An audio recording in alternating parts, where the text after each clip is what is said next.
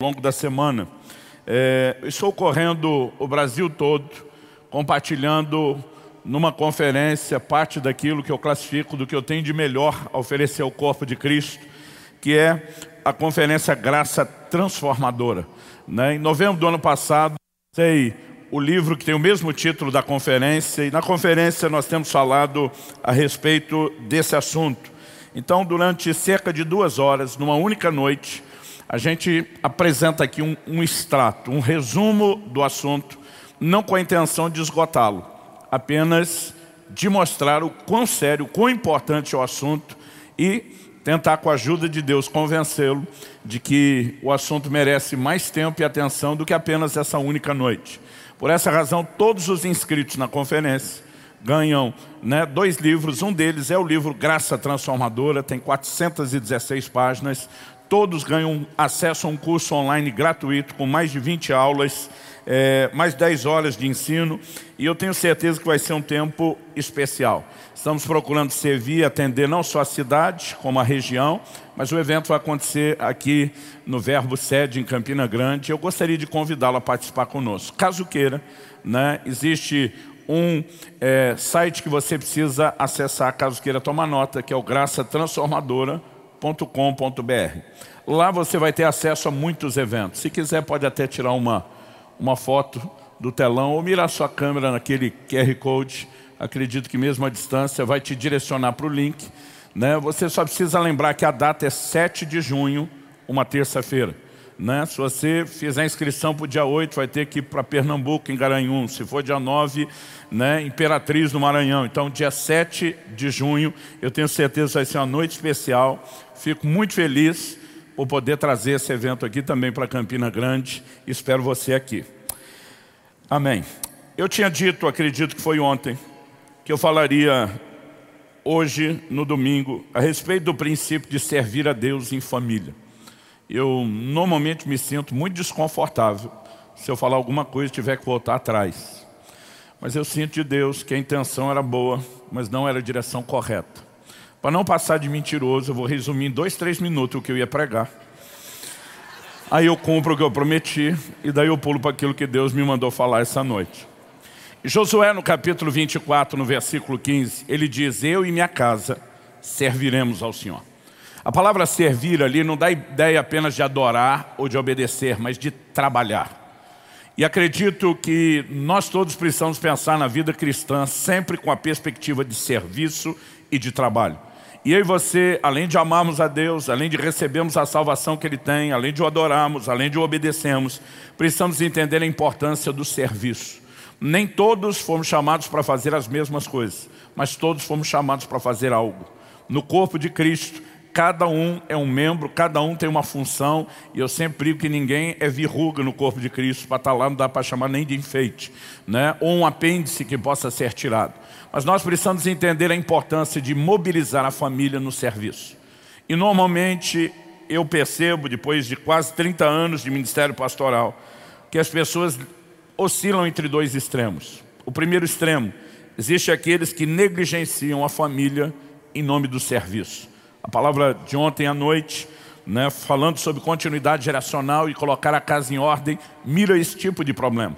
A palavra de Deus fala de um certo homem, Iel, um betelita, que decidiu reedificar Jericó, mesmo sabendo que havia uma profecia dada por Josué, que às custas da perda do primogênito ele colocaria os fundamentos, às custas da perda do caçula, o filho mais novo, o acabamento, que eram as portas. E ele, ao reedificar Jericó, viveu exatamente isso, o que nos dá um retrato de que toda obra construída à custa do sangue dos filhos da família é um retrato de maldição e não de bênção. Nós não podemos trilhar por esse tipo de extremo. Por outro lado, eu vejo aqueles que em nome da família, se é importante, eles negligenciam o serviço. Né? É aquele tipo de pai que decide ir passear, ir para o shopping, com os filhos no dia de culto, mas não leva para a igreja. Ele está valorizando o tempo em família, mas não os conduz ao lugar certo, um relacionamento com Deus, a ponto de priorizar o Senhor. E o que, que acontece? Nós acabamos vivendo um outro extremo. Outro dia um um, uma pessoa falou para mim, pastor, eu não entendo porque meus filhos estão hoje distantes e desviados. Eu olhei para ele e falei, você não entende? Falei, eu entendo. Dia de culto, você estava com eles assistindo o jogo e transmitindo uma mensagem do que era mais importante, uma vida inteira. E agora você espera que de uma hora para outra eles sejam o crente que você nunca foi?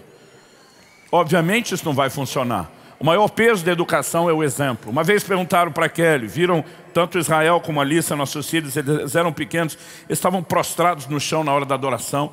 Uma pessoa falou, que lindo, como é que vocês ensinaram isso? A Kelly olhou para a pessoa e disse, como é que é? Não, como que vocês ensinaram? A Kelly disse, nós nunca ensinamos, nós fazemos isso. Nós não mandamos eles fazer, a gente não disse que tinha que fazer. Nós adoramos a Deus intensamente e eles aprendem com o nosso exemplo. E qual seria a forma de evitar os dois extremos, nem negligenciar a família em nome do serviço, nem negligenciar o serviço em nome da família. Entender aquilo que é correto e Deus planejou. Servir a Deus com a nossa família. Nós tanto podemos unir a família durante anos. Nós tivemos algo que Deus nos dirigiu. Não estou dizendo que os outros têm que fazer isso. Minha vida sempre foi intensa. Mas Deus me disse, comece a usar o seu tempo de férias. E combine sempre uma parte desse tempo com missões. A gente tinha até uma palavra que misturava os dois nomes, que ninguém conseguiu lembrar mais, a gente ria disso, né? e a gente ficou na dúvida se a gente fazia essa mistura em português, em espanhol, em inglês, e nós não chegamos a nenhum consenso, eu desisti de tentar apresentá-lo. Mas de 2009 para 2010, quando meus filhos eram pequenos, nós fizemos uma viagem para a África decidimos usar o tempo de férias em família, servindo numa base missionária. E foi uma das coisas que mais marcou a vida deles em Deus e das memórias mais fortes que nós carregamos. O pastor, o pai do meu pastor, Melvin Uber, ele sempre dizia, eu não quero ser como Davi, que ganhou o mundo e perdeu sua família. Também não quero ser como Noé, que salvou sua família, mas perdeu o mundo. E dizia, eu quero com a minha família ganhar o mundo para Deus. Esse homem veio como missionário para o Brasil. Né? Todos os seus cinco filhos se estabeleceram não apenas firmemente na fé, mas no Senhor. Todos os seus netos, e agora estão na fase dos bisnetos, todos servindo a Deus. Eles já plantaram mais de mil igrejas no Brasil. Uma delas na Amazônia, numa cidade de 200 mil pessoas, tem só ela, uma igreja local, mais de 60 mil membros. Esse homem tomou uma decisão e disse, com a minha família eu vou ganhar o mundo, eu vou impactar pessoas. E eu e você precisamos entender a importância de fazer as duas coisas. Servir a Deus com as nossas famílias, sem negligência a um e nem negligência ao outro. Foi praticamente um recorde esse resumo promessa cumprida. Deixa eu, eu passar para aquilo que Deus me incomodou a compartilhar com vocês hoje. Abra sua Bíblia, por gentileza, no Evangelho de Marcos, no capítulo 3. Eu gostaria de mais uma vez agradecer, eu sei que temos ministérios, muita gente envolvida, mas na pessoa dos pastores Tiago e Juliano, o convite né, para nós não foi nenhum sacrifício, foi uma dádiva estar tá com a família toda reunida esses dias, a gente fazendo o que mais ama, que é servir ao Senhor e aos nossos irmãos em Cristo, ainda tendo um tempo de qualidade. E eu peço a Deus publicamente que Ele te dê em dobro toda a caloria e os quilos que você fez a gente engordar aqui esses dias, que nos trataram muito bem, com muita comida. Ele não falou que recebe, não falou amém, nada disso. Normalmente as pessoas reagem diferente. É, vamos lá, Marcos capítulo 3, eu vou ler do versículo 22 ao 26. A Bíblia diz assim, vou ler na nova Almeida atualizada dos textos. Os escribas que tinham vindo de Jerusalém diziam, ele está possuído de Beuzebu. Ele expulsa os demônios pelo poder do maioral dos demônios. Então, convocando-os, Jesus lhes disse por meio de parábolas, como pode Satanás expulsar Satanás. Se um reino estiver dividido contra si mesmo, tal reino não pode subsistir. Se uma casa estiver dividida contra si mesma, tal casa não poderá subsistir. Se Satanás se levanta contra si mesmo, está dividido, não pode subsistir, é o seu fim. Pai, nós oramos e clamamos graça e favor do alto. Que o Senhor nos permita nessa noite ter mais do que instrução, mais do que a orientação dos princípios, mais do que apenas discutir ou argumentar no nível da razão. Nós oramos que o espírito de sabedoria, que o espírito de revelação da parte do Senhor ilumine os olhos do nosso entendimento. E junto com a compreensão espiritual, que haja aplicação personalizada. Que a tua palavra, como o Senhor diz por boca do profeta Isaías, que ela cumpra o propósito pelo qual tem sido liberada. Nós declaramos cada mente e coração terreno fértil nesse momento, um palco para a ação e a manifestação do Espírito Santo. Rechaçamos e repreendemos toda resistência do reino das trevas e declaramos nulas as tentativas de roubarem a semente da palavra em cada coração. Pai, nós oramos que o Teu Espírito se mova neste lugar e que o Senhor mesmo dê testemunho da veracidade da Tua palavra por meio dos sinais que acompanham, em nome de Jesus. Amém, amém, glória a Deus. Bom, o Senhor Jesus foi acusado por escribas que vieram de Jerusalém e diante do impactante ministério de libertação que Jesus expulsava, né, exercia expulsando demônios, as pessoas começam a acusá-lo, esses escribas, e dizem, ele está fazendo isso por Beuzebu, o maioral dos demônios. Nesse momento, Jesus traz uma explicação. No verso 23, nós lemos que ele pergunta, como pode Satanás expelir a Satanás, a si mesmo? Ele afirma então no verso 24, que um reino dividido contra si não subsiste. No verso 25, ele afirma, se uma casa estiver dividida contra si mesma, tal casa não poderá subsistir. E eu quero tomar em específico essa ilustração do verso 25, que uma casa dividida não pode subsistir. Quando falamos a respeito das nossas casas, das nossas famílias, se há algo que eu e você precisamos entender que não podemos permitir, é uma casa dividida. E quando eu falo que não podemos permitir, não é apenas porque queremos um pouco de harmonia, paz, debaixo do teto, e que a gente possa ter um pouco de realização e descanso. É muito mais do que isso. Nós precisamos pensar além da perspectiva emocional. E, obviamente, isso já seria um bom motivo. Mas nós precisamos pensar além disso e observar a perspectiva espiritual. Quando Jesus diz que essa casa dividida não pode subsistir, é interessante que essa palavra aqui traduzida subsistir, esteme no grego, ela significa ficar de pé. Ele está dizendo essa casa não pode ficar de pé. Em outras palavras, a casa vai cair. A casa vai desmoronar. Obviamente, quando Jesus está falando de casa, assim como quando ele está falando de reino, ele não está falando de um prédio ele está falando de uma instituição, ele está falando de um ajuntamento de pessoas, ele está aplicando a coletividade das pessoas que moram no mesmo ambiente.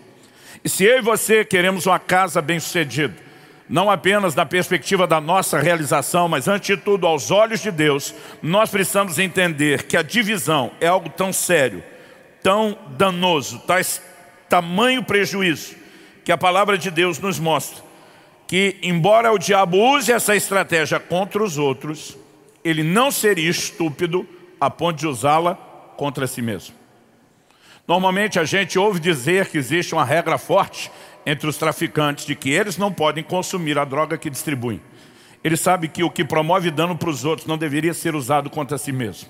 Eu, devia, eu diria que Satanás trabalha mais ou menos com a lógica semelhante e parecida. Semeie divisão mas não permita que a divisão se instale no seu terreno. Nem Satanás, o maior promotor da divisão, permitiria divisão no seu reino, na sua casa. Isso deveria servir de alerta para mim e para você. E talvez uma das formas de compreender o estrago que a divisão pode causar seja a gente olhar para isso como o oposto da bênção que a unidade pode promover. E quando eu fico considerando algumas verdades bíblicas, e se Deus espera de mim e de você que a gente tenha não uma casa dividida, obviamente Ele não espera apenas algo neutro. Ele espera que na nossa casa haja união. Posso ouvir um amém? Um dia eu perguntei, posso ouvir um amém? O respondeu, pode. Deus se move na unidade. Esse é o primeiro ponto que eu quero destacar, porque a ideia não é falar da casa dividida no sentido de promover a divisão. É falar contra ela, é trazer um alerta, é trazer uma advertência. Embora o tema da mensagem seja a casa dividida, eu espero que você viva a realidade de uma casa unida. E algo que eu tenho compreendido já desde o início da minha caminhada com Deus, é que Deus se move num ambiente de unidade. Interessante que em Gênesis, no capítulo 11 e no versículo 6, o próprio Deus, quando desce para ver a construção da Torre de Babel, gente que estava se movendo no seu próprio propósito e contra o propósito de Deus. Deus mandou que eles se multiplicassem, enchessem a terra, ou seja, deveriam se espalhar, mas depois do dilúvio eles queriam se agregar num único lugar. E a Bíblia diz, quando Deus desceu, constatação e comentário de Deus, ele diz, eis que o povo é um só e fala uma só língua. A conclusão que Deus chega de hoje em diante, não haverá limites para tudo aquilo que eles intentarem fazer. Se o próprio Deus, olhando para os homens, mesmo quando eles estão fora do propósito, chega ao ponto de dizer, uma vez que eles são um e falam uma só língua, não há limites para o que eles vão tentar fazer, imagina a bênção de se eu e você, dentro dos propósitos de Deus, entendemos o que é ser um e falar a mesma língua. Eu comecei a perceber, a partir dessa declaração de Deus, que unidade é algo muito forte, com ou sem Deus, com ou sem os propósitos de Deus, obviamente com Ele muito melhor. Mas a unidade, ela tem sido na Bíblia a descrição, um ambiente que normalmente é o pano de fundo da descrição daqueles ambientes onde Deus se move. Antes do dia de Pentecoste, que lemos o registro em Atos capítulo 2, nós vemos em Atos capítulo 1, verso 14, que os discípulos perseveravam unânimes em oração lá no cenáculo. Onde existe unanimidade, cria-se um ambiente para as manifestações do sobrenatural. Em Atos, no capítulo 4 e no verso 24, a Bíblia diz, depois de saírem da cadeia, os apóstolos se juntam com os irmãos para orar. E a Bíblia diz que eles levantaram a voz, unânimes em oração. E a Bíblia diz que o lugar onde eles estavam reunidos tremeu. E todos foram cheios do Espírito Santo. Você consegue imaginar isso? Não é uma pessoa ser chacoalhada debaixo do poder de Deus. É um ambiente físico ser sacudido pela manifestação da glória de Deus. Mas o pano de fundo se repete. Unidade, unanimidade. E segundo Crônicas, capítulo 5, versículos 13 e 14, a Bíblia nos relata que por ocasião da consagração do templo que Salomão edificou, os sacerdotes levantaram a sua voz em uníssono. E para mim ali é mais do que um coral afinado e harmônico na perspectiva musical. É no propósito de um coração, a dedicação à casa de Deus, a expectativa de viverem plenamente o propósito de Deus. E a Bíblia diz que a casa se encheu de uma nuvem, a Shekinah, a manifestação da glória de Deus, a ponto de os sacerdotes não poderem ter-se em pé para ministrar na presença do Senhor. Ao olhar para essas declarações, eu fico convicto de algo. Deus se move no ambiente de unidade. Em Êxodo, no capítulo 25, nós vemos Deus declarando a Moisés, especificamente a respeito né, do propiciatório, que era a tampa do tabernáculo. Ele diz, ali virei a ti e falarei contigo. Não era apenas o lugar onde a arca estava, a própria arca representava a manifestação da presença de Deus. A ponto de quando eles levantavam o acampamento, números 11 diz que Moisés dizia, levanta-te Senhor, e sejam dispersos diante de ti os seus inimigos. Quando a arca saía, essa declaração era feita. Quando a arca repousava, ele dizia, volta Senhor, e encontra repouso entre os milhares de Israel. Eles tratavam aquela, aquele objeto como uma manifestação da presença de Deus, porque Deus disse que manifestaria sua presença ali. Interessante que Deus mandou fazer a arca com alguns detalhes. O primeiro deles, ele diz que os dois querubins deveriam ser uma só peça de ouro batido com o tampo que era de ouro puro. Não podia ser uma montagem. Eles tinham que ser fundidos como uma só peça. A primeira mensagem que eu vejo aqui é de unidade. A glória de Deus se manifesta no ambiente de unidade. Mas a Bíblia também diz que cada um daqueles querubins deveriam estar um de frente para o outro. Ainda que a Bíblia sugira a cabeça levemente inclinada em sinal de respeito. Ele diz um deveria estar de frente para o outro. Eu particularmente acredito que isso diz respeito a um ambiente de transparência. olho no olho. A Bíblia mostra que quando alguém não está confortável com o outro, a maneira de olhar muda. A Bíblia diz que em relação a Jacó e Labão, quando o problema surgiu, a Bíblia diz, eu vejo que o olhar do vosso pai não é mais o mesmo para comigo. A Bíblia usa expressões como descaiu-lhe o semblante. É impressionante como quando você tá, não está bem com alguém, você tem dificuldade de olhar nos olhos.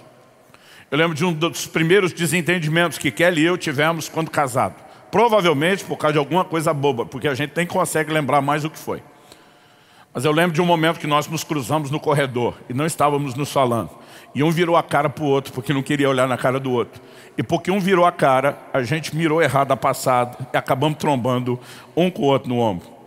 E de repente, a hora que a gente percebeu e deu, né, deu-se por conta, a gente estava rindo da estupidez do que tinha feito, a ponto de ter esquecido o problema que tinha iniciado. E a gente se perguntou como era possível querer virar tanto olhar, a ponto de passar não só tão perto, mas trombar. A verdade é quando você não está bem com alguém, você tem dificuldade de olhar no olho. Mas Deus está dizendo, minha glória se manifesta não só no ambiente de unidade, mas no ambiente de transparência, de olho no olho e de liberdade. Mas diz também que cada um deles deveria ter as asas estendidas na direção do outro. Asas na Bíblia sempre fala de proteção. Essa é a figura bíblica. E Deus está dizendo que a glória dele se manifesta não só no ambiente onde somos um, onde somos transparentes, mas onde zelamos uns pelos outros, não onde atacamos uns aos outros. Quando era criança, eu lembro de alguém fazendo uma brincadeira. Jesus disse que nós nos amássemos, não que nós nos amassássemos. E eu achei muito divertido aquilo e nunca esqueci disso. Se nós queremos viver a manifestação da glória de Deus, nós precisamos entender que, na mais simples das hipóteses, uma casa dividida impedirá uma manifestação maior da glória e do poder de Deus. Eu não sei você, mas desde que fui cheio do Espírito Santo aos 15 anos de idade, eu perdi o juízo e nunca mais voltei ao normal. Eu fiquei obcecado pelo sobrenatural, fiquei obcecado pelas manifestações de Deus. E eu quero viver cada vez mais a mão estendida do Senhor. Eu lembro de um amigo meu compartilhando algo que ele viveu quando era missionário na Angola, no auge da guerra civil lá com o UNITA. Ele me disse, cara, nós fomos distribuir mantimento num campo de refugiados de guerra e algumas organizações se uniram.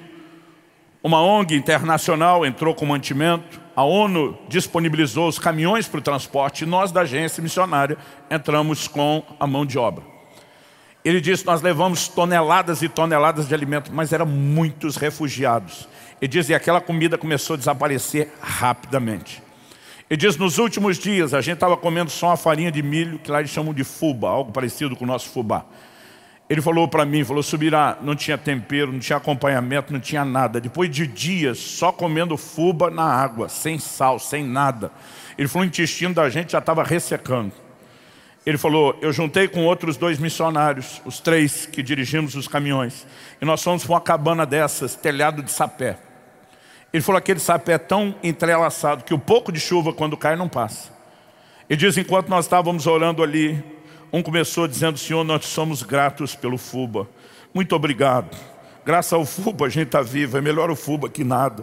Mas outro não aguentou e falou, é verdade, Senhor, mas tem misericórdia de nós. Manda a carninha também.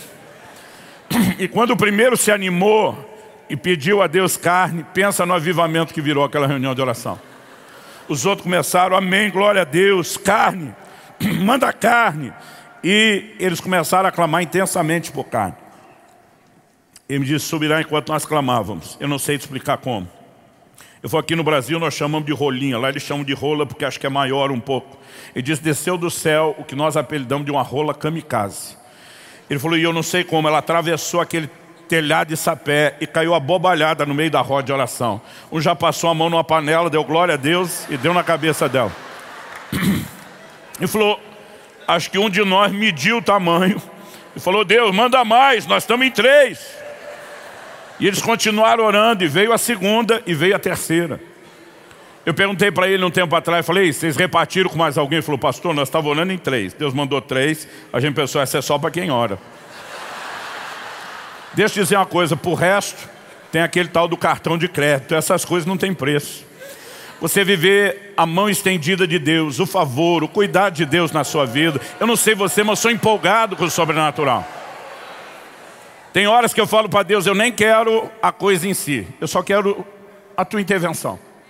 Estava um dia com a minha esposa, entramos no avião, na hora que nós entramos, era semana antes da Páscoa, deram um chocolatinho na entrada, falei, ó, promoção, sem marketing de produto, pode ter certeza que vão sortear chocolate hoje. E aí daqui a pouco eles anunciaram que ia sortear alguma coisa, Kelly olhou para mim e falou, experiente, está acostumado. E eu lembro que naquela hora eu falei, Deus, eu nem quero chocolate, eu vou dar para alguém, mas eu quero a minha cadeira. Eu só quero sair daqui com o peito estufado, dizendo, sou o filho querido do papai, que sabe que o Deus dele ouve ele. Falei, e chocolate é meu. Já está feito o voto, eu vou dar para qualquer um hora que eu descer do avião, a gente não leva para casa, porque eu não quero chocolate, eu só quero a sua declaração. E daqui a pouco eles chamaram a minha cadeira, ainda lembro o número que era, 20D. Kelly olhou para mim e disse, você orou? Falei, eu orei, claro que orei. Aí de você queria o chocolate? Falei, claro que não, filha, chocolate a gente compra. Eu queria essa declaração do céu. Deixa eu dizer, eu e você podemos viver mais da intervenção de Deus. Agora, não adianta eu e você falarmos de fé e não entendemos que existem coisas que anulam a expressão da fé. Então me deixa falar do meu próximo tópico. O primeiro é que Deus se move na unidade. Mas o segundo é que a forma como nós nos conduzimos em relacionamentos na horizontal podem nos desconectar do relacionamento com Deus na vertical. Relacionamentos são mais sérios do que a gente tem parado para pensar ou para mensurar. E muitas vezes não adianta eu e você vivermos uma vida de oração, dedicação, tentar fortalecer a fé nas promessas, e não que isso não seja importante. Mas não adianta fazer isso e anularmos, por outro lado, com a contradição de uma conduta que invalida a minha oração. Em 1 de Pedro 3,7, o apóstolo diz o seguinte, maridos, tratem as vossas esposas com honra, como vaso mais frágil. Ele não, ele não diz, maridão, seja esperto, de tratar bem sua esposa, para você ter um pouco de paz, de harmonia ou de alegria debaixo do teto. Ele não diz isso, olha, vai valer o seu esforço, porque vai ter retribuição e recompensa. Ele não está discutindo a perspectiva natural. Embora, obviamente, você também teria os seus ganhos. Mas ele está dizendo para que não sejam impedidas as vossas orações. Uma forma errada do cônjuge se tratar pode simplesmente nos desconectar na vertical. Porque uma casa dividida não subsiste, não é um terreno para manifestação do poder de Deus, do sobrenatural. Algo vai travar e impedir as manifestações divinas. Quem está entendendo, diga amém. Em Malaquias 2,13, Deus disse, vocês cobrem o meu altar com choro, com gemido, com lágrimas, eu não vos ouço. O Deus que disse, invoca-me que te responderei, está dizendo, não adianta chorar no pé do altar que eu não te ouço. Mas no verso 14 ele explica, ele começa dizendo, e vocês perguntam por quê? E ele diz, porque o Senhor foi testemunha da aliança entre ti e a mulher da tua mocidade, com a qual tu foste desleal. Ele está dizendo, camarada, você não honra a aliança do casamento, não é fiel ao seu cônjuge, e acha que agora é só chorar no pé do altar que está tudo bem, Deus está dizendo, é ruim. A partir do momento que você gerou uma desconexão na horizontal, você gerou uma desconexão na vertical. E eu e você precisamos entender isso sob outra perspectiva a questão do perdão. Em Mateus, no capítulo 6 e nos versículos 13 e 14, quando o Senhor Jesus nos ensina um modelo de oração que nós apelidamos de Pai Nosso, esse nome não está na Bíblia, apesar que não tem nada contra, acho bem legal, mas vale lembrar que não está na Bíblia. Ele nos ensinou a dizer nos versos 14 e 15, se perdoardes aos homens as suas ofensas, também vosso Pai Celeste vos perdoará. Se porém não perdoardes aos homens, obviamente, as suas ofensas, tampouco vosso Pai vos perdoará as vossas ofensas. Quando você não libera perdão e desconecta de alguém na vertical, na, na horizontal, você vai criar uma desconexão na vertical. Reteve o perdão a alguém, o perdão será retido a você. Vamos voltar no assunto da oração. Em 1 Timóteo 2,8, Paulo diz, eu quero pois que os homens, homem é o ser humano, não apenas o macho, orem em todo lugar, levantando mãos santas. Qual a definição de mãos santas? Ele diz, sem ira e nem contenda. Está falando de pecados de relacionamento. Ou seja, se eu e você queremos ir para o ambiente de oração, nós vamos ter que entender o ambiente de unidade. Quem está entendendo, diga amém. Em Mateus, no capítulo 5, a partir do verso 23, Jesus disse, pois, ao trazer ao altar a tua oferta, ali te lembrares que o teu irmão tem alguma coisa contra ti, a orientação é muito clara. Ele diz assim, deixe diante do altar a sua oferta e vá primeiro reconciliar-se com seu irmão. Então volte e faça a sua oferta. Entre em acordo sem demora com seu adversário, enquanto você está com ele a caminho, para que o adversário não entregue você ao juiz, o juiz entregue você ao oficial de justiça e você seja jogado na prisão. O Senhor está dizendo que antes de você entregar sua oferta e adoração a Deus, você lembrou que está com um problema, ele diz, dá uma pausa, não desiste disso, mas não entrega ainda não. Vai resolver essa questão na horizontal. E depois você volta desimpedido na vertical para entregar aquilo que você queria ter feito quando estava desconectado. Essas advertências são muito claras. Eu e você precisamos entender que não é apenas a questão de perder aquilo que Deus quer fazer. Eu diria que o assunto é um pouquinho pior. Porque de acordo com a Escritura, brigas e contendas, elas dão espaço, elas dão lugar, elas dão autoridade, alguns diriam legalidade, à ação de Satanás contra as nossas vidas. Em Efésios 4, 26 e 27, a Bíblia diz, irai-vos e não pequeis.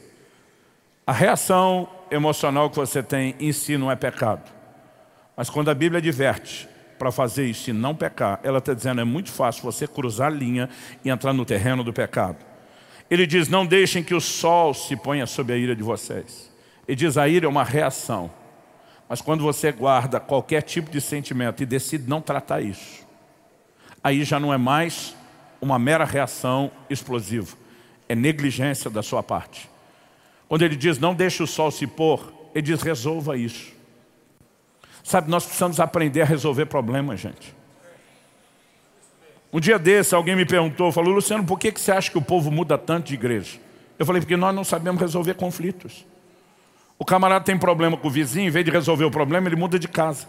Ele tem problema no trabalho, em vez de resolver os conflitos, ele muda de trabalho. Quando ele tem problema na igreja, ele vai fazer o quê? Mudar de igreja.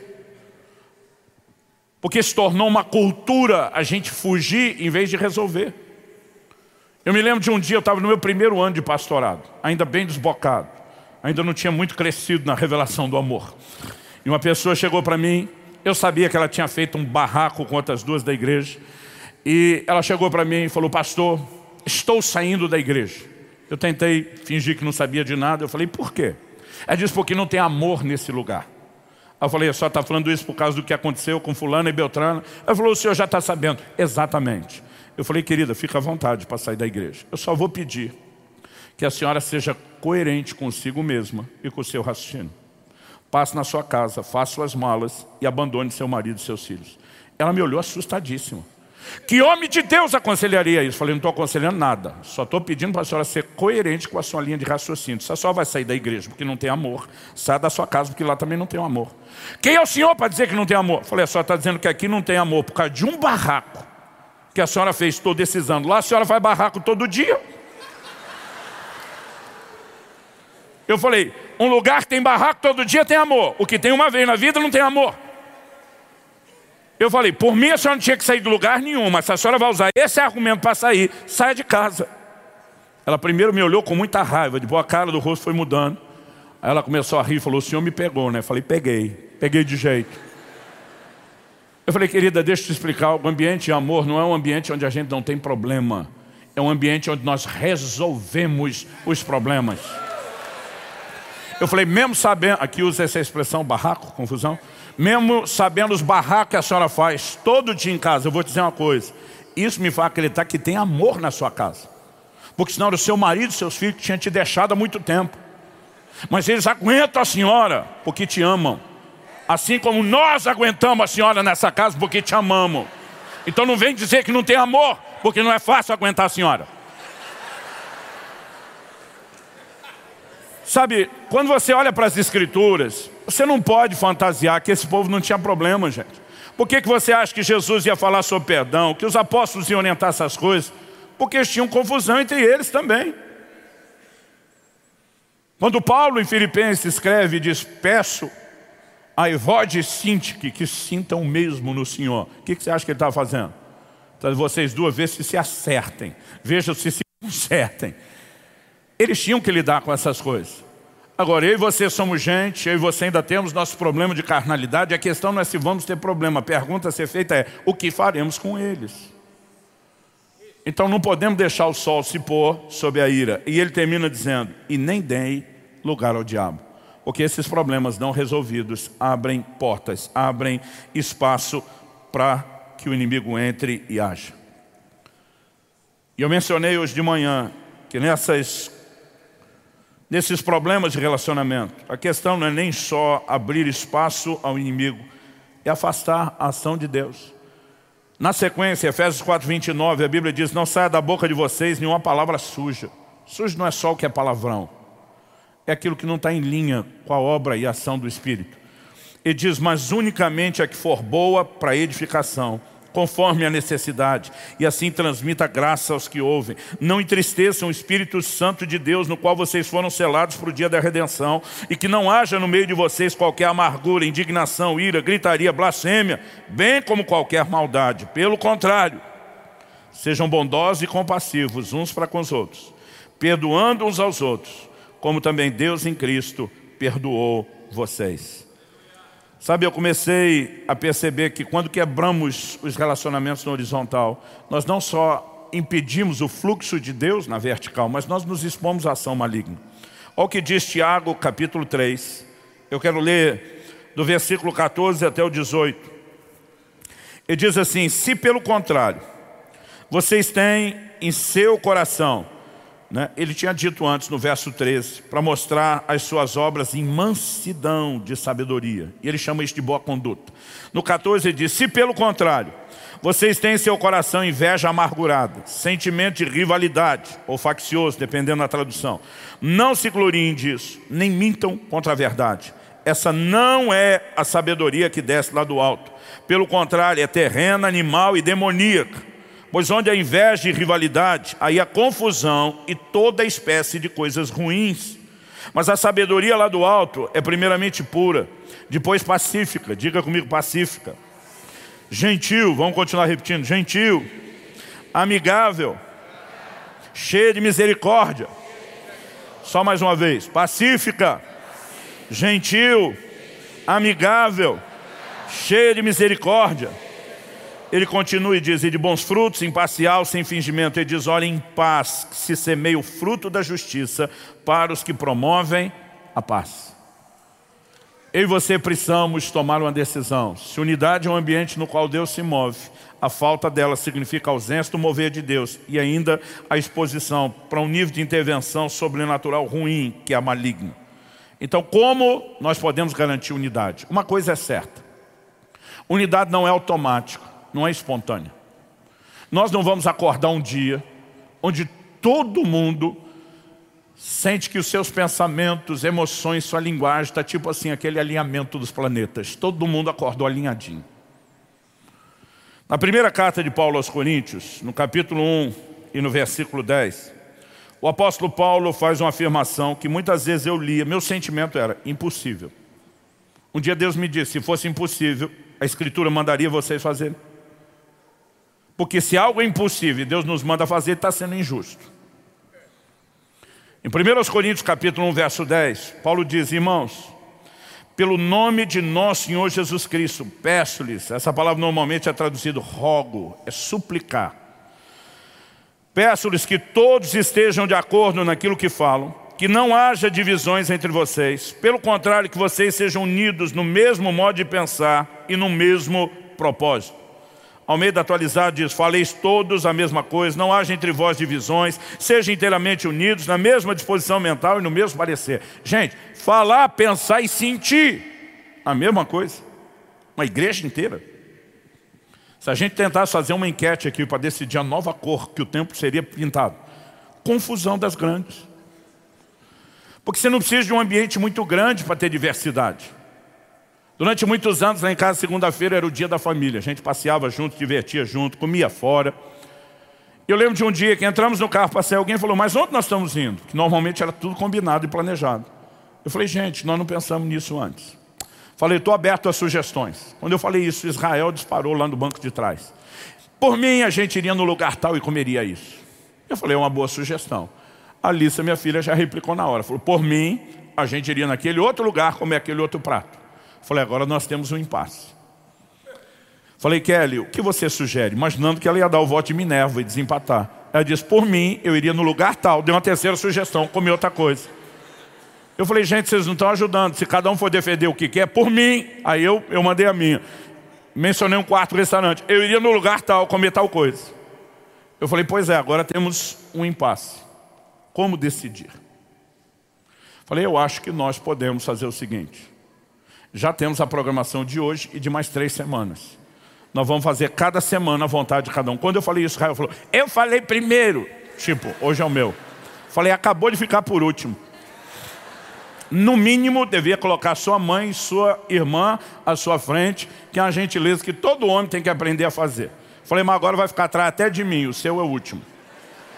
Eu falei, quer saber, hoje nós não vamos atender o pedido de ninguém. Vou pegar um quinto lugar aleatório, o que passar no meio do caminho, nós vamos parar nele e depois nós vamos resolver o resto. Porque eu falei, senão daqui a pouco nós vamos estragar o passeio inteiro. Gente, uma família onde todo mundo mora junto, pensa parecido, né? vive com hábitos semelhantes. A gente não consegue chegar num acordo sobre o que comer e onde comer. Você acha que na igreja, com essa diversidade, nós vamos todo mundo espontaneamente pensar, sentir e falar a mesma coisa? Não. Agora, se não é espontaneamente, mas é uma ordem bíblica, não só é possível, mas nos foi ordenado, como conseguir isso? É aí que eu e você precisamos resgatar a importância de algo que é bíblico e tem sido negligenciado. Se chama governo. Em Gênesis 18, 19, Deus diz a Abraão, eu escolhi para que você ordene, dê ordens à sua casa, aos seus filhos depois de si, que guardem a justiça e o juízo, que guardem os meus mandamentos, pratiquem a justiça e o juízo. Deus está dizendo, meu amigo, você tem que governar a sua casa e você vai dar voz de comando. Então tem coisas que nós não vamos esperar uma unidade espontânea. Tem coisas que nós vamos decidir como será a unidade. E nós precisamos de governo na igreja, nós precisamos de governo na sociedade. E nós precisamos de governo dentro de casa. É por isso que a Bíblia fala que o lar deve ter um cabeça. É por isso que governo é algo tão sério. Mas muitas vezes nós estamos relativizando e negligenciando algumas coisas. E o governo que cada um vai exercer dentro de casa, agora quero dar uma palavra específica aos homens, que de acordo com a Bíblia têm a responsabilidade de serem cabeça, obviamente isso tem toda uma forma correta de ser feito. Quando Pedro está falando sobre governo da igreja, ele diz que os presbíteros, que eram os que governavam, não deveriam ser dominadores do povo. A gente não pode confundir autoridade com autoritarismo, são coisas distintas. Até porque liderança, de acordo com o exemplo de Jesus, é servidora. Mas tem que ter liderança. Nossa casa, por exemplo, tinha determinadas regras que não necessariamente precisava ter em outras casas. E eu lembro que no lar onde eu cresci, minha mãe estabeleceu, assim como meu pai, algumas regras. E às vezes quando a gente queria algo diferente, não adiantava vir com aquele argumento. Mas todo mundo faz. Ela olhar para mim e dizer, mas você não é todo mundo. Alguém mais já ouviu isso na vida? Eu não imaginei que ia chegar o dia que nós íamos ter que começar a dizer isso na igreja. Outro dia alguém chegou, pastor, podíamos fazer isso. Falei, não faremos isso. Não é a direção que nós temos. Mas todo mundo está fazendo. Falei, você não é todo mundo. Nossa igreja não é todo mundo.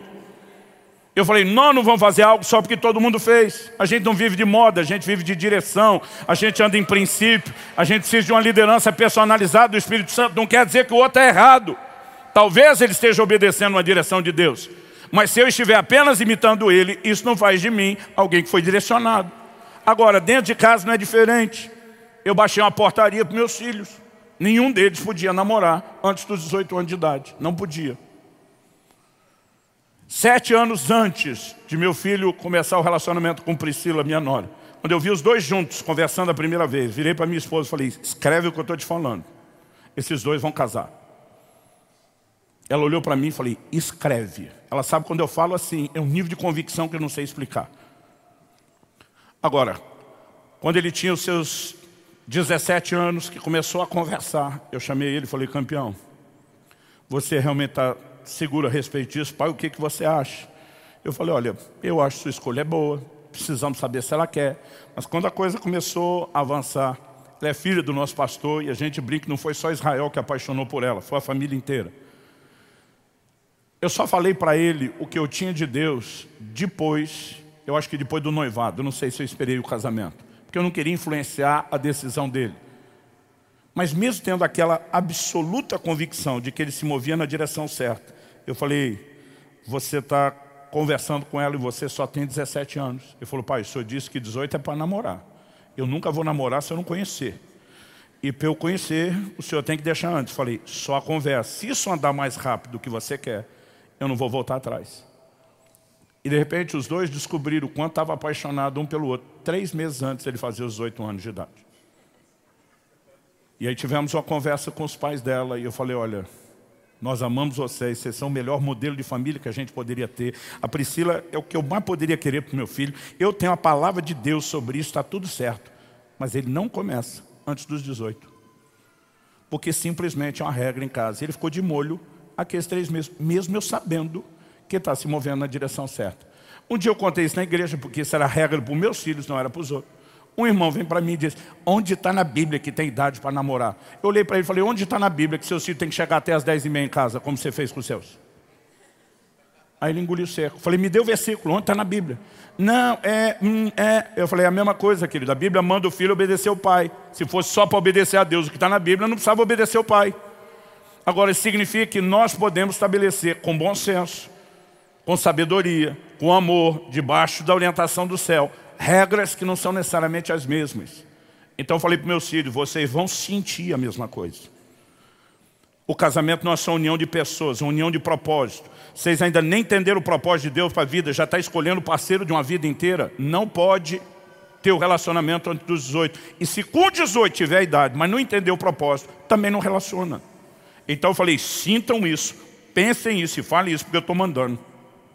É lógico que não foi imposto, a gente foi trabalhando, mas eles sabiam que era inegociável. Você está entendendo o que eu estou dizendo? Queridos, muitas vezes nós estamos relativizando demais as coisas. Tem visto casais brigando, porque a esposa não queria aceitar que o marido dirigisse a família de uma forma, porque ela achava bonita a outra família. falei, minha filha, você casou com esse cabeça, não com a cabeça da outra família. É aqui que você deve submissão, não é aquele. Agora, se você for sábia, você pode conseguir ou ajudá-lo a entender, ou no caso dele ser muito teimoso, porque às vezes o cabeça é um cabeção, a gente brinca lá, cabeção é o jeito de chamar o cara de teimoso. Eu falei, você pode fazer como Sara, vai para Deus, usa o disque denúncia, entrega seu marido, espera a intervenção até que Deus fala para o Abraão, ouve Sara, sua mulher, eu falei, fora isso, você não tem nenhum direito de atropelá-lo. Por mais certa que o seu argumento possa estar, você perdeu a razão quando não respeitou a cadeia de comando. Querido, nós precisamos proteger isso. Deixa eu dar uma palavra com muito amor e carinho a vocês, irmãs. Meu pai dizia que a mulher era o vice-presidente do lar. Para mim, o papel de ajudadora não é algo que desmerece. Deus olhou para o cabeça e falou, se eu te deixar decidir tudo sozinho, tu está numa roubada. Você precisa de ajuda até para decidir. Mas a palavra final é dele. Então, antes de casar com a minha esposa, eu falei, preste atenção. Eu sei que você é uma mulher sábia, inteligente. Eu sei o valor que você vai ter, não só para o ministério, para a minha vida pessoal, para a nossa vida familiar. Eu falei, mas nós vamos nos mover nessa casa em concordância. Se um dia não houver concordância para uma decisão, se não houver consenso, eu falei, eu espero que a gente não precise usar isso. Mas você tem que entender como funciona antes de entrar. Se não houver consenso, o consenso sou eu. Porque quem vai responder diante de Deus pelo curso da família sou eu. Então, eu acho que duas ou três vezes, em 26 anos de casado, eu me posicionei e falei, eu tenho convicção em Deus. E você tem apenas uma opinião. Eu vou seguir esse caminho. Obviamente a gente conversa, trabalha, procura chegar a um acordo. Não precisa viver uma disputa, não é medição de forças. Mas se nós não permitirmos que o governo bíblico seja restaurado, não vai haver unidade, gente.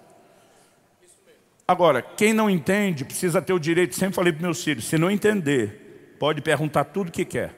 Por quê? Se às vezes a gente não consegue explicar, nós podemos até conseguir trazer a mesma linguagem, mas nós não vamos ter a mesma forma de pensar e o mesmo sentimento. Então muitas vezes a gente gastava muito tempo falando a respeito dos nossos valores né, de casa, para que eles pudessem compreender. Quem está acompanhando? Pastor, e quando o pai não está presente? Quando o cabeça do lar faleceu, desistiu do lar, da família, abandonou a casa. A gente tem exemplos bíblicos como a mãe de Timóteo assumindo a dianteira, ministrando a vida dos filhos, dizendo não vão ficar descobertos por causa disso. Mas isso não significa. E não significa, em hipótese alguma, que Deus simplesmente tenha dito, olha, você deve obediência apenas se o marido for crente. Eu aprendi algo em Jeremias 35, quando Deus fala a respeito dos recabitas, os filhos de Jonadab. Ele simplesmente diz para esse povo o seguinte, olha, vocês vão, durante todos os dias da sua vida, geração após geração, vocês vão obedecer um mandamento. E dizia, nenhum de vocês vai beber vinho, e todo o restante da nação de Israel, não ser o nazireu que tinha o voto, não poderia. E diz, vocês não vão morar em cidades muradas, em casas construídas, vocês vão habitar em tendas. Ele estabeleceu algumas coisas para a linhagem dele. Nos dias do sítio, que acontece em Judá por ocasião do que estava para acontecer, que seria a deportação para a Babilônia, a guerra com os babilônios. Deus diz em Jeremias 35, versículo 2, Vai à casa dos recabitas, fala com eles, leva-os à casa do Senhor, a uma das câmaras, e dá-lhes vinho a beber. O próprio Deus falou com Jeremias. Jeremias vai lá, chama os caras e diz, Deus mandou servir vinho para vocês. No verso 4 ele diz, os levei à casa do Senhor, a câmara dos filhos de Anã, filho de Gigdalias, homem de Deus, que está junto à câmara dos príncipes, e sobre a de Mazés, filho de Salum, guarda do vestíbulo. Pus diante dos filhos da casa dos recabitas taças cheias de vinho e copos, e lhes disse, bebei vinho. Mas eles disseram, não beberemos vinho.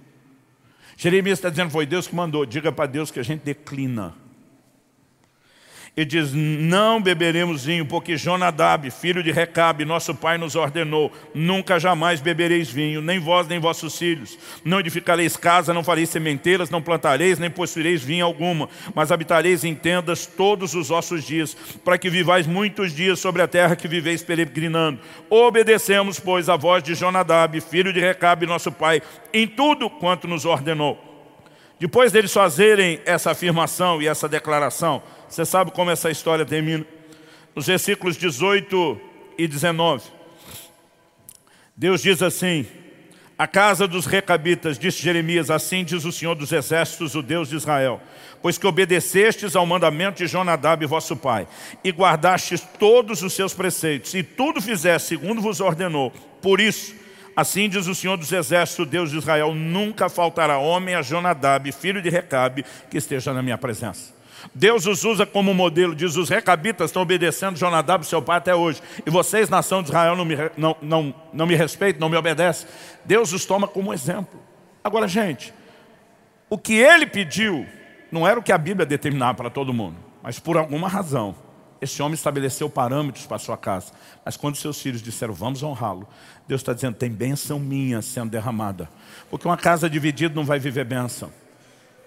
Quem está entendendo, diga amém.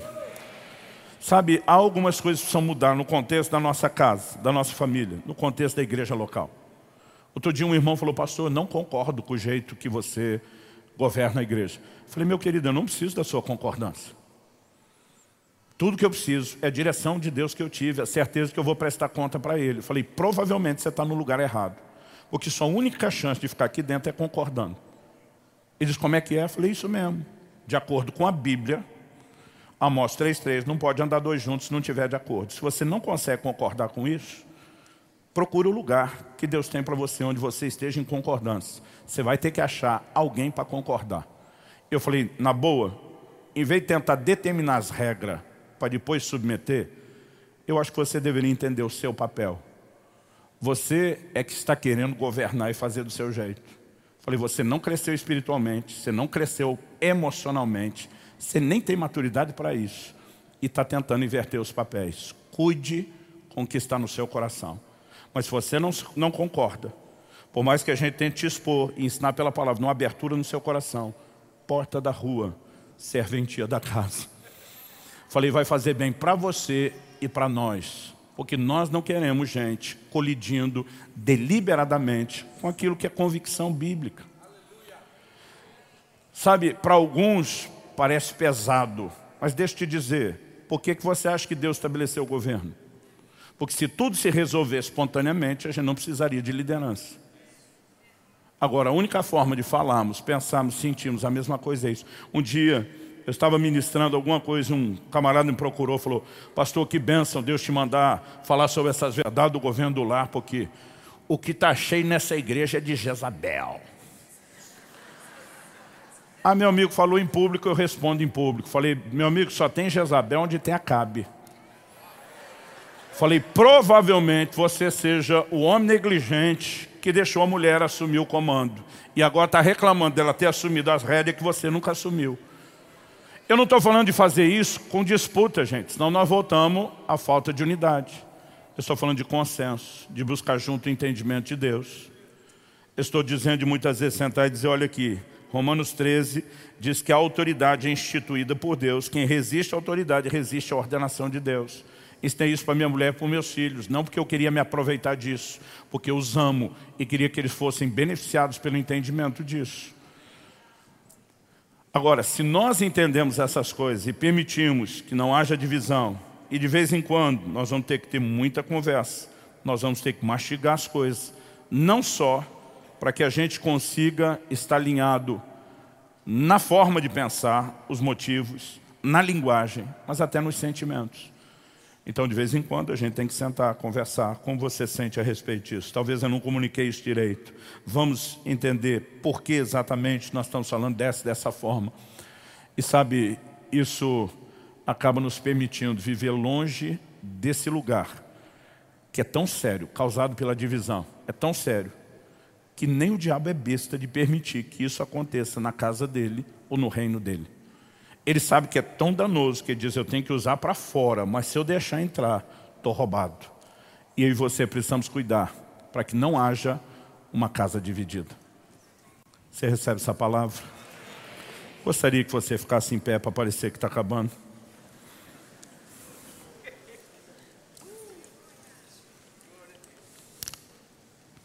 Eu creio que nós precisamos de um tempo de oração.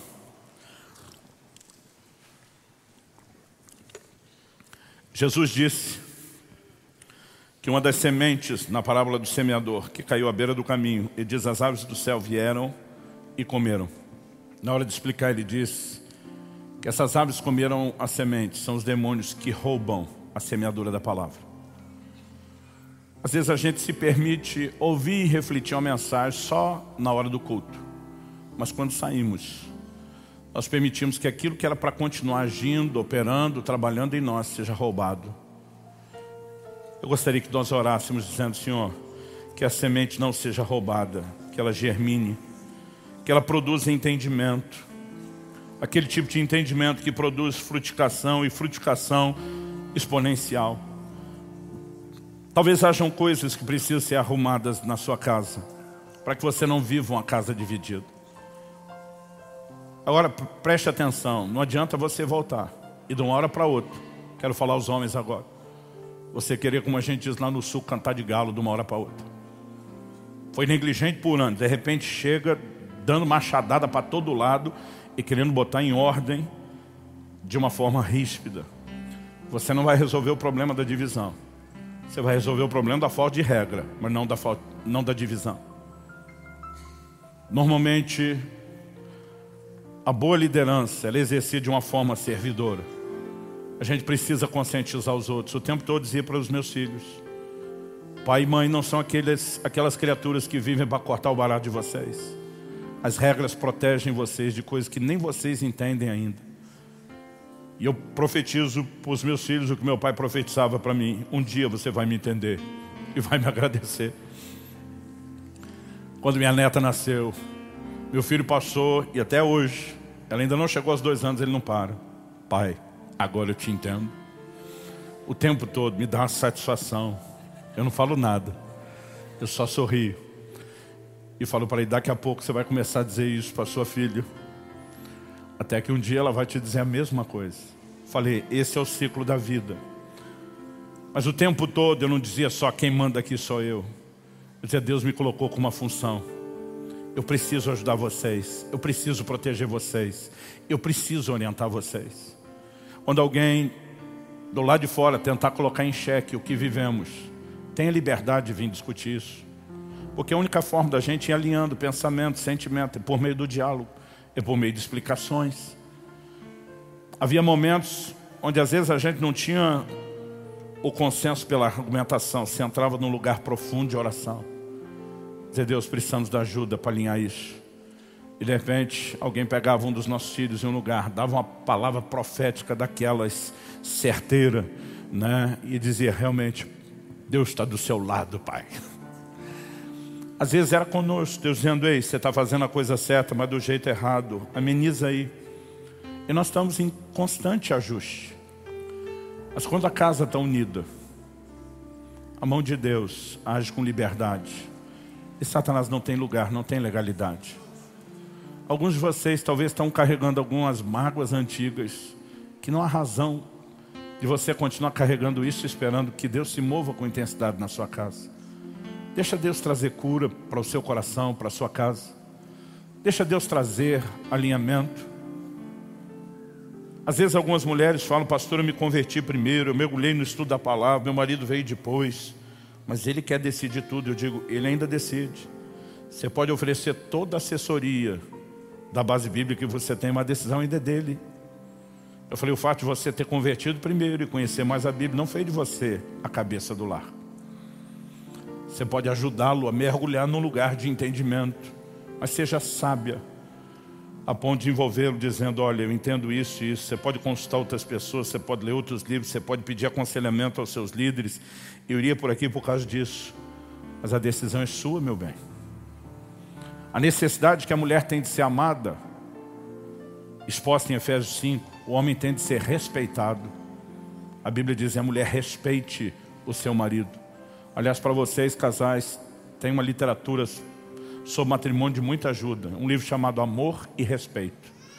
Quando nós entendemos a, a forma como Deus fez essas coisas, não há como esperar que se esses princípios estão sendo quebrados, que a coisa flua bem. Pela misericórdia de Deus, na nossa imperfeição, ainda vamos debaixo de graça, experimentando muitos recursos, mas à medida que ouvimos e entendemos a palavra, a nossa responsabilidade de corresponder com Deus aumenta. Mas eu não vim aqui jogar pedra em você. Eu não vim falar mal da sua família. Pode ser que as coisas lá não funcionam como deveriam, porque vocês estão talvez há pouco tempo caminhando na fé. Ou porque não tiveram instrução específica nessa área ainda. Então não estou aqui para julgar o seu passado nem o seu presente. Estou aqui para sinalizar, você pode ter um futuro melhor. Você pode ter uma casa melhor, que não seja uma casa dividida, mas seja uma casa unida. Uma casa que viva a intervenção de Deus continuamente. Uma casa onde Satanás não tenha lugar nem espaço. E além de ter mais paz e harmonia debaixo do teto, ter esse ambiente da presença de Deus reinando, dominando, não tem preço. Vamos orar? Fala com Deus do seu jeito, da sua maneira. Eu pedi para você ficar em pé, mas quero que você ore como você achar melhor. Em pé, sentado de joelho, em voz alta, em voz baixa. Mas põe a sua casa diante de Deus. Eu quero que você ore dizendo, Senhor, eu quero lutar com todas as minhas forças para que a minha casa não esteja dividida. Pelo contrário, seja uma casa unida, seja um ambiente favorável às tuas manifestações, ao teu mover, onde o inimigo não consiga ter espaço para se manifestar. Ore e clame ao Senhor. Espírito Santo, vem sobre nós. Nós oramos pela sabedoria do alto, aquela que é pacífica, gentil, amigável, cheia de misericórdia meu Deus, que ela tome a nossa mente, os nossos corações. Nós oramos por casas unidas, não por casas divididas. Nós oramos, ó Deus, por aquele nível de unidade que não é fruto apenas de espontaneidade, mas de uma liderança sensata, alicerçada na Tua palavra, baseada nos Teus princípios, debaixo da sensibilidade, da orientação do Teu Espírito Santo.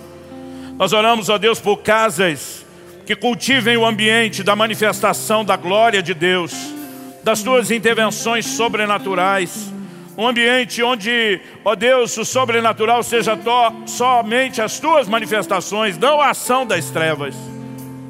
Que esse tipo de ação sobrenatural, a maligna, seja parado, seja barrado. Aliás, nós damos uma palavra de ordem e quebramos toda a fortaleza e amarra demoníaca em lares aqui hoje representados.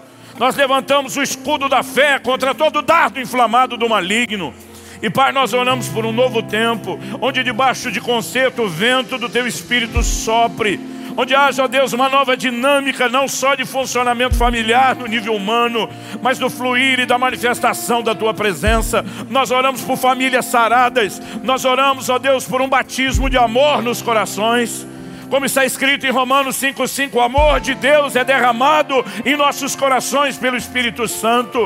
Espírito Santo, queremos viver isso dentro de casa e das nossas famílias. Cultivar não apenas um amor que é humano e natural, mas viver intensamente a manifestação do fruto do Espírito, que é, entre outras coisas, o amor. Sopra sobre as nossas casas. Nós oramos, ó Deus, que esse seja um mês singular na vida desse povo que cada uma dessas reuniões às quintas-feiras, cada uma das ministrações nos demais cultos, gerem não apenas informação, mas seja um tempo de cura, um tempo de restauração, um tempo de ajustes, um tempo de recomeço para muitos, em nome de Jesus e para a glória de Deus. Em nome de Jesus e para a glória de Deus. Se você crê e concorda, diga amém. Se você recebe essa palavra, diga eu recebo em nome de Jesus. Amém. Glória a Jesus. Glória a Jesus. Foi um prazer repartir da palavra de Deus nesses dias com toda a nossa família. Sempre uma alegria estar com vocês. Que Deus abençoe cada casa, cada família aqui representada. E só um último lembrete, dia 7 de junho. Espero vocês. Você precisa fazer uma inscrição. Ela é um preço simbólico. Todo mundo vai ganhar dois livros e um curso no dia 7 de junho. Deus abençoe. Quem que assume?